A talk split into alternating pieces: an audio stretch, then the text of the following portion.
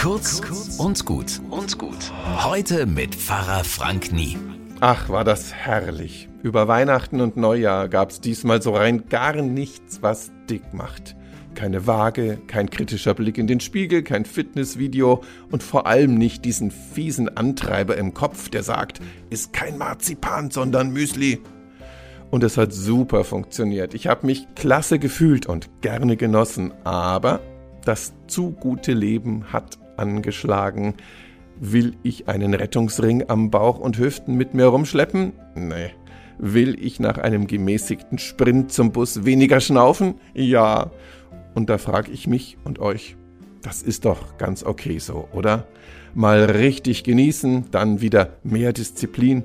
Ich glaube, das ist wirklich menschlich und viel gnädiger als die dumme Idee, jeden einzelnen Tag ein Stückchen besser werden zu müssen. Und wo es gnädig wird, da ist Gott meistens recht nah. Bis morgen.